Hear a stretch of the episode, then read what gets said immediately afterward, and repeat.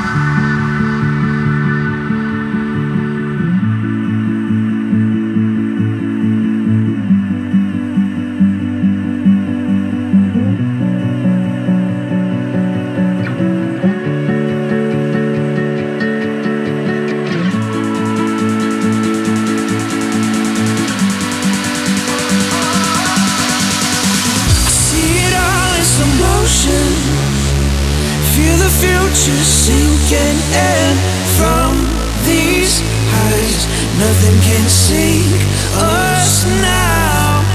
Shut your eyes, we could stay here forever. I'll try to hold us together. We could stay here face down. All this time we've been searching for pleasure. I try to hold us together. We could stay here face down.